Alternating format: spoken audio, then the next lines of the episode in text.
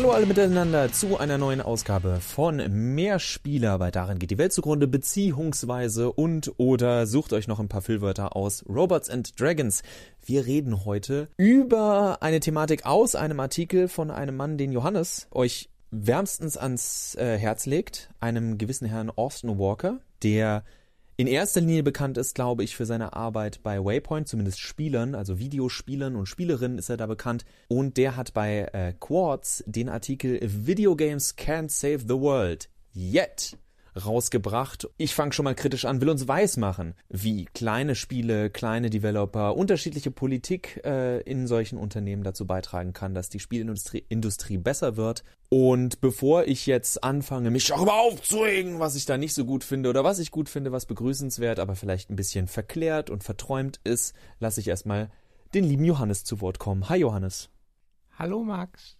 Also Austin Walker ist, wie du schon sagtest, äh, der Chefredakteur von Waypoint. Das ist äh, quasi die Videospieleabteilung von Vice. Vice kennen wir halt von diesen wunderbaren Clickbait-Artikeln. So fühlt es sich an, wenn du mit 5000 Frauen schläfst oder so. Qualitätsjournalismus.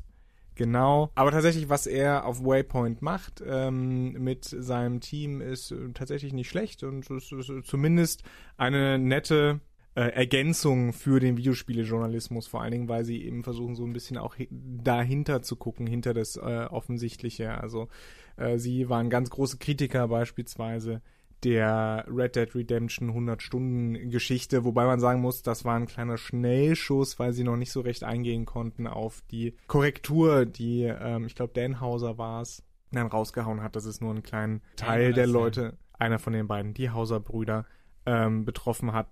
Nichtsdestotrotz ist ihre Kritik natürlich äh, valide und da Rockstar nicht der allergeilste Arbeitgeber ist, wissen wir auch. Und genau darum dreht es sich ja auch in dem Artikel, ähm, den er geschrieben hat für Quartz. Wir werden das Ganze auch nochmal verlinken. Der soll uns aber auch nur als Grundlage dienen. Walker argumentiert, dass ähm, Videospiele in der Form, wie sie jetzt sind, im Grunde genommen nicht natürlich die Welt verändern können, aber wenn wir es schaffen, die Art und Weise, wie Videospiele gemacht werden, zu reformieren, werden diese großen Blockbuster-Spiele mit, äh, ich habe zuletzt Witcher 3 durchgespielt und mal auf den äh, Stundenticker geguckt, 140 äh, Stunden habe ich da investiert. Ähm, Johannes hat ganz auf Pause gedrückt und es laufen lassen. Er hat gar nicht so viel gespielt. Nee, äh, ich habe ich hab diese ganze Gwent-Sache relativ links liegen gelassen. Da bin ich auch froh drüber. Dann verliere ich mich nicht so wie du in Red Dead Redemption 2 Poker und Blackjack spielen. Auf jeden Fall, äh, dass diese Spiele vielleicht äh, ein bisschen weniger werden und die Arbeitsbedingungen für die Leute, die diese Spiele entwickeln, besser. Und das führt Walker, Walkers Meinung nach zu kreativeren, zu attraktiveren Spielen, zu vielleicht mehr Spielen für ein ernenntes Nischenpublikum, also ein Publikum, das offen ist für Geschichten, die marginalisierte Figuren wie marginalisierte Figuren wie Frauen. Ich weiß, es ist immer noch äh, ein bisschen doof, wenn ich das sage, aber es stimmt ja ta tatsächlich leider in unserer Gesellschaft immer noch. Ähm, oder in oder, unserem Podcast das ist wahr, wir sind ein gutes Beispiel dafür. Oder Migrantinnen beispielsweise, Leute äh, mit anderen Hautfarben als weiß und so weiter und so fort. Dass diese Figuren also durch Nischenspiele wieder in den Vordergrund ähm, oder durch Nischenspiele in den Vordergrund gestellt werden können und auch diesen Menschen eben ein bisschen Spiegelung in diesem Medium geben. So, jetzt ist mein Problem, bevor wir haben ja gesagt, Grundlage der Artikel Trotzdem ganz kurz muss ich darauf eingehen, der Artikel ist sehr, sehr oberflächlich geschrieben. Also oberflächlich nicht in dem Sinne, dass er schlecht ist oder sonst was, sondern es wird angesprochen, hey, es gibt diese positiven Bewegungen, aber ich gebe euch keine Spielebeispiele, was immer noch ganz nützlich wäre, weil klar, wenn man seine Artikel und seine Beiträge regelmäßig mitbekommt, dann weiß man, wovon er redet, aber davon kann ich nicht ausgehen, besonders wenn ich nicht auf meiner eigenen Seite schreibe. Das ist ungefähr so, wie wenn wir jetzt bei allen Robots and Dragons Hörern, hallo, ganz persönlich an euch sagen, wisst ihr noch damals 2012, als Johannes diesen Artikel über Eskapismus verfasst hat? Nee, wisst ihr natürlich nicht. Müsst ihr es googeln, müsst ihr es lesen, dann wisst ihr Bescheid. Austin Walker schreibt viel, es könnte doch, es wäre doch, es sollte doch, lässt dabei komplett Sachen unter den Tisch fallen, die andere Leute wie, äh, wie zum Beispiel Jim Sterling wie Greenlight ansprechen. Kleine Entwickler sind nicht immer besser. Behauptet aber natürlich auch keiner, behauptet auch er nicht, er sagt, die Chance ist da. Allerdings muss man da auch sagen, und das wäre der erste Teil, den ich aus dem Weg bekommen möchte, weil äh, wenn ich die Überschrift lese, Video Games can't change the world yet, klingt das für mich wie das Spiel tatsächlich, der Inhalt des Spiels, worum es im Spiel geht. Worüber er aber tatsächlich viel mehr schreibt, ist das, was Johannes auch schon angesprochen hat, mit der Politik innerhalb der Games-Industrie. Das lässt er zumindest, äh, das macht einen großen Teil dieses, dieses Artikels aus, wenn er eben sagt, ja, da könnte ja eine viel produktivere Atmosphäre herrschen. Das ist ja sozusagen, was schon vor dem Spiel passiert und nicht im Spiel passiert. Natürlich sind die Vorgänge vor dem Spiel auch wichtig. Das Kreativteam muss seine Freiheiten haben und äh, dergleichen, wenn hinter, äh, wenn dahinter immer ein großer Publisher steht oder eine Führungsriege, die sagt, ja, aber können wir das nochmal Fokus testen? Und wollen wir nicht doch lieber Booker DeWitt auf die, äh, auf die Verpackung von Bioshock Infinite machen, weil die ganzen äh, Gamer Bros und Bras kaufen nicht unser Spiel, wenn wir da eine Frau drauf machen vorne. Ja, das sind systemische Probleme, die sind bekannt, das ist auch wichtig, dass die weiter debattiert werden. Allerdings ist für mich dann die Frage, inwiefern natürlich so kleine Spiele da Einfluss nehmen können, weil im Endeffekt die Tatsache ist, dass das, was die meisten Leute rezipieren, die großen Titel sind. Das ist ja auch im Kino so. Wir haben alle Harry Potter gelesen, aber wie viele von uns haben dann irgendein Roman gelesen, mir fällt jetzt gerade kein gutes Beispiel an, das wirklich vielleicht wenige Leute. Na sagen wir mal, Don Quixote, äh, jeder, jeder weiß davon, aber äh, die Masse an Leuten, die es gelesen hat, ist relativ klein. Graf von Monte Cristo, jeder kennt die Geschichte, aber im besten Fall hat man den Film gesehen. Dann gibt's natürlich den Einwand, dass man sagen kann, ja, aber Moment, es gibt ja durchaus äh, Filme, die äh, Filmemacher, die bekannt sind oder deren Techniken bekannt sind, deren Inhalte bekannt sind, obwohl die dann nur oft zitiert wurden. Und da liegt für mich dann viel mehr der Hase äh, begraben, dass es interessanter ist, was die, äh, was Spielestudios gerade inhaltlich auch in ihre Spiele einbauen. Und da sehen wir auch bei den großen Spielen, wie zum Beispiel Assassin's Creed Odyssey, wie Red Dead Redemption 2, Videospiele stehen immer noch nicht äh, storytechnisch wirklich auf eigenen Beinen. Was sie sehr gerne machen, ist Filme und Bücher zu zitieren. Die Rockstar-Spiele sind ein gutes Beispiel dafür. Man kann durch Rockstar-Spiele laufen und findet lauter Anspielungen auf moderne und alte Popkultur ich wurde direkt von einem Freund gefragt zum Beispiel, ja, sag mir bitte, wenn du bei Red Dead Redemption 2 den ersten We die erste Westworld-Anspielung gesehen hast. Äh, ich habe noch keine jetzt gesehen, aber es wird eine geben, darauf kann man wetten. Genauso wie es bei GTA die verschiedensten Anspielungen gab. Klar, Crunchtime und äh, Führungsregen, CEOs, die sagen Gewinn, Gewinn, Gewinn, natürlich ist das nicht hilfreich, aber für mich ist die interessantere Frage, ob Spiele inhaltlich tatsächlich was beitragen können. Und das ist für mich eine andere Frage, ob sich die Videospielindustrie verändert und inwiefern Videospiele sich als Medium, das auf seine Nutzer wirken kann, verändert.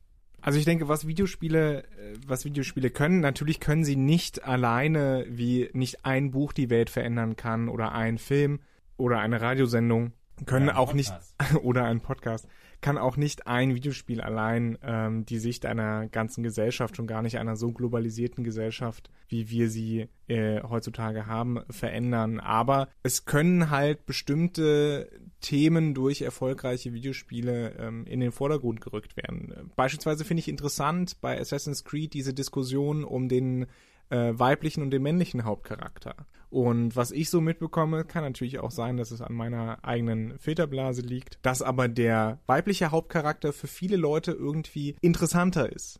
Was natürlich daran liegen kann, dass ich habe keine Zahlen dafür, aber vielleicht sind die meisten äh, Spieler eben genau das, Spieler, die mehr Spaß daran haben, eben einer Frau zuzusehen, wie sie Leute meuchelt. Vielleicht auch nicht, ich weiß es nicht. Vielleicht liegt es auch daran, dass einfach der Charakter ein bisschen besser geschrieben oder besser animiert oder besser dargestellt ist, sodass sich die Leute eher mit ihr identifizieren können. Oder es liegt daran, dass man halt einfach so eine Frauenfigur noch nicht so oft sieht. Und das ist ja ein positiver Beitrag beispielsweise für mehr Diversität zu sorgen und dass wir statt äh, demnächst wieder einen Booker DeWitt mal eine Bookerina DeWitt haben, sozusagen, Verzeihung für den Namen. Also das sind so kleine Beiträge, die eben eben laufen können. Und wenn du wenn du auch an Far Cry beispielsweise denkst, drei und vier waren es nur männliche Hauptcharaktere. Erst in fünf konnte man sich entscheiden, ob man einen männlichen oder einen weiblichen Hauptcharakter nimmt. Das hat keinerlei Auswirkungen auf die Story, aber diese Option ist da. Ich muss das kurz einwerfen. Bookarina of Time. Jetzt schon, jetzt schon Geld, Geld ohne Ende. Nintendo 2K, wir hören uns.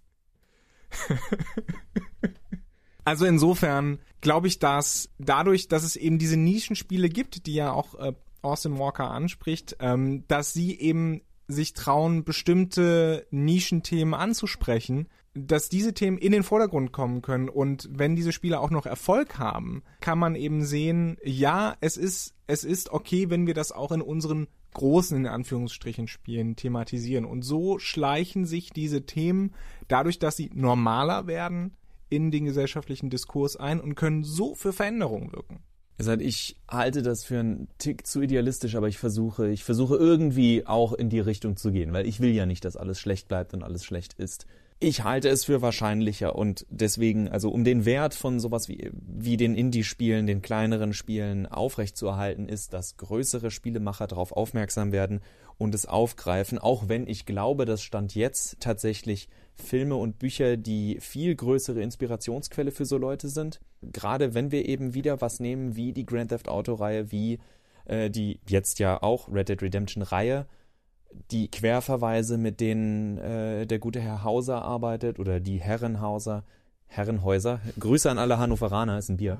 Da merkt man schon, dass da sehr viele Fremdeinflüsse sind, die aber selten aus Videospielen sind, sondern allgemein aus der Populärkultur, den Streit darüber, ob man jetzt inhaltlich gut findet und sich auf die Satire einlässt, die diese Spiele widerspiegeln, oder ob man es halt nicht gut findet, was da transportiert wird, ist dann eine weitere Frage, womit wir eine weitere Folge zu diesem Thema tatsächlich nochmal füllen könnten, die auch dazu beiträgt, warum ich da eher pessimistisch eingestellt bin.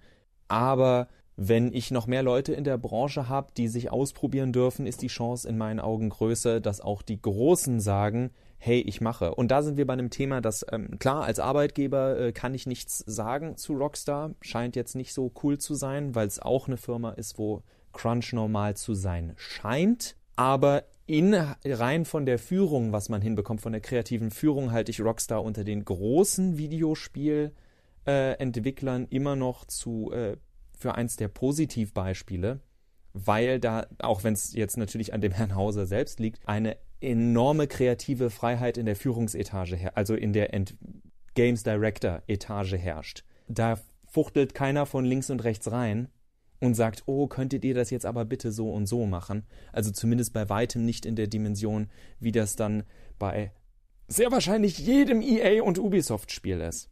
Allerdings ist da die Frage, beziehungsweise äh, glaube ich, die Situation so, dass sich Dan und Sam Hauser ihre kreative Freiheit oder das, das, das Kreativteam ihre kreative Freiheit dadurch kaufen, dass andere Leute ihre Überstunden äh, äh unter, unter ihren Überstunden leiden müssen. Ich meine, es ist bekannt beispielsweise, dass einer der Hauser Brüder bei Red Dead Redemption 2 gesagt hat, nee, wir machen das jetzt so, bei allen Zwischensequenzen fügen wir oben und unten die schwarzen Balken ein, was alle äh, Leute, die für diese Zwischensequenzen zu, äh, zuständig waren, eben einen großen Seufzer der Verzweiflung hat entlocken müssen, äh, weil sie die kompletten Szenen nochmal neu machen mussten.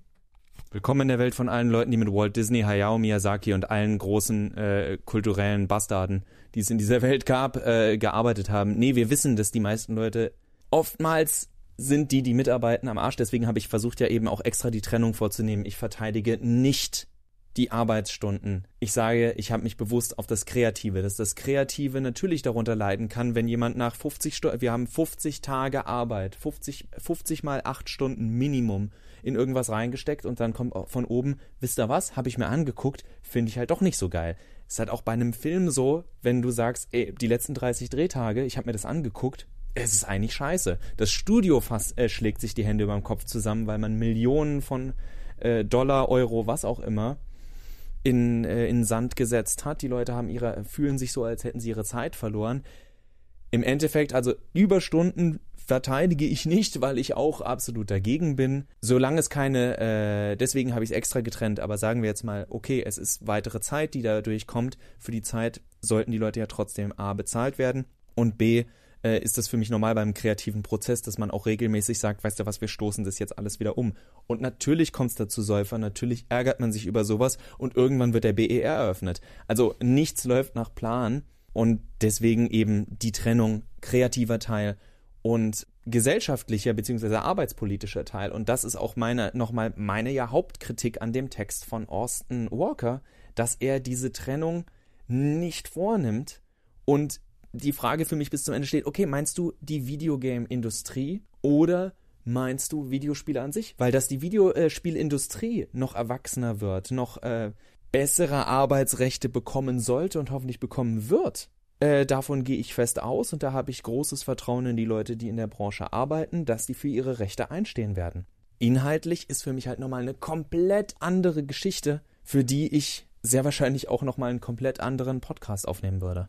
Aber das ist ja gerade der springende Punkt. Die Frage, ob, wenn es nicht so weit ist, dass die Leute sich weniger Gedanken machen müssen, dass sie Crunch leisten müssen, um überhaupt noch angestellt zu sein, dann nicht auch mehr kreative Freiheit haben, mehr Möglichkeiten haben, eben sich vielleicht im kreativen äh, Prozess durchzusetzen. Und da würde ich jetzt ein bisschen hart einwerfen, nein.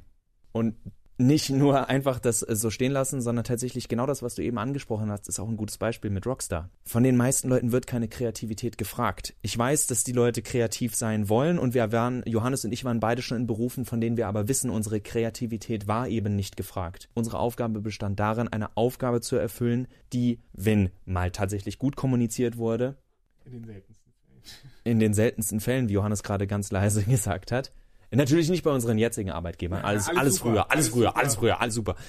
Oh, ähm, die Leute, die tatsächlich unter Crunch leiden, sind in den seltensten Fällen die Kreativen. Es sind in einigen Fällen auch die Kreativen, aber die Leute, die sich totarbeiten, sind normalerweise die Arbeitsbienen. Die, die, die dafür zuständig sind, dass die Physik eines weiblichen Protagonisten bei Assassin's Creed funktioniert. Die dafür zuständig sind, dass wenn der Charakter eine Treppe hochgeht, es tatsächlich so aussieht, als würde er eine Treppe hochgehen. Dass die Schrittgeräusche synchron sind. Diese ganze kleinteilige Mistarbeit, die hinter Spielen steckt und die dafür sorgt, gerade bei AAA-Spielen, die so lebensnah sind, die so groß sind, diese ganze kleinteilige Arbeit, das sind die Leute, die im Endeffekt Crunch arbeiten. Auch jemand, und das ist auch ein Dan Hauser, arbeitet dann auch so viel, aber seien wir ehrlich, er müsste es nicht. Und viele Leute würden wahrscheinlich auch sagen, ich weiß nicht, ob der zwölf Stunden am Tag gearbeitet hat. Ich habe ihn nur eine Stunde oder zwei gesehen, was aber auch daran liegt, dass ich zehn Stunden lang auf meinen eigenen Bildschirm gucken musste, weil die blöden Laternen einfach nicht naturgetreu ihr Licht werfen wollten, beziehungsweise die Staubpartikel da äh, nicht sichtbar waren, wenn ein Karren vorbeigefahren ist, weil das ja Staub aufwirbelt und das im Spiel zu sehen sein sollte. So die Forderung von oben. Und das sind die Arbeiten, wo tatsächlich der, das Gros an Crunch. Nicht komplett, aber da findet, denke ich, das Gros an Crunch statt. Und das hat wenig mit Kreativität zu tun. Da müssen wir, da müssen wir uns verabschieden davon. Das ist ein strukturelles Problem und kein bloßes, hoch, und dann sind wir alle produktiv und alle toll und am Ende wundern sich alle Leute, warum niemand ein Handwerk gelernt hat. Wenn ich eine Heizung repariere, dann lebe ich mich nicht kreativ aus, sondern dann repariere ich eine Heizung. Das ist ein Handwerk. Ich würde sagen, es kommt darauf an, wie du die Heizung äh, reparierst. Nein, aber natürlich, ich verstehe ich verstehe deinen Punkt, auf jeden Fall. Aber das heißt ja nicht, dass die Leute, die halt nur ihr Handwerk machen und nur Straßenlaternen designen, äh, das nicht nicht auch den Wunsch haben und haben sollten, äh, kreativ zu sein und, und etwas zu erschaffen, auf das sie stolz sind. Nicht, dass man nicht auf Straßenlaternen stolz sein kann, aber. Das will ich gerade sagen. Diese, also ich will diese Leute nicht irgendwie abwerten, sondern die Aufgabe liegt darin, dass diese Person sagt, weißt du was, dieses Spiel würde nicht mal ansatzweise so realistisch aussehen, wenn meine Arbeit nicht drin wäre. Das, einz das einzig große Problem für diese Person ist, ist, dass sie dafür 16 Stunden am Tag da sitzen muss. Wenn sie es halt in, wenn sie die doppelte Zeit braucht an Tagen, weil sie jeden Tag nur 8 Stunden arbeiten kann, ja, dann ist das halt so. Aber das ist für mich eine arbeitsrechtliche Frage, die die Games Industry, aber nicht Videogames beeinflusst. Und ob ich der Person, die fürs Licht zuständig ist, mehr oder weniger Zeit gebe, ist für ihr persönliches Wohl nicht für ihre Kreativität gut, beziehungsweise Kreativität, in dem Sinne, dass es nicht zu Hirngemüse führt und diese Person einfach nur ausgebrannt ist nach drei Jahren. Was wir übrigens auch regelmäßig mitbekommen, dass nach großen Videospielprojekten die Leute sagen, und jetzt würde ich am liebsten erstmal drei Jahre lang nichts tun. Und das ist nicht nur bei Videospielen, sondern bei sämtlichen Großprojekten so. Und gerade dieser Burnout ist für viele Leute in der, in der Branche äh, ein, ein, ein Problem, weshalb es immer wieder interessant ist, wenn Leute aus der äh, aus den aus den großen Unternehmen rausgehen, kleinere äh, Spiele schmieden, gründen und dann andere Strukturen ausprobieren. Also äh, Austin Walker spricht über die Dead Cells Macher, die äh, von sich sagen, sie sind eine Art anarcho-syndikalistische Gemeinschaft, was auch immer man sich darunter vorstellen kann. Ich weiß, dass äh, Supergiant Games äh, gegründet wurden, also die Macher von Bastion, Transistor und zuletzt Pyre, die gesagt haben, wir haben einfach Bock, Spiele ohne Crunch zu machen und so, dass sich alle wohlfühlen. Und das sind natürlich auch Sachen, die dazu beitragen können, diese ganze Kultur in der Industrie zu verändern, die aber vielleicht auch einen Einfluss darauf haben, was inhaltlich in Videospielen passiert. Wir wollen uns aber nicht äh, um unsere eigene Achse drehen, sondern ähm, euch vielleicht diesen Artikel einfach mal vorstellen, was äh, euch fragen, was ihr darüber denkt und ähm, ihr könnt uns das ja schreiben in den Kommentaren. Nächste Woche geht es weiter mit einem vielleicht etwas handfesteren Thema. Mal schauen, was die Industrie so bringt. Lichtdesign in Videospielen. Bis zum nächsten Mal. Auf Wiederhören.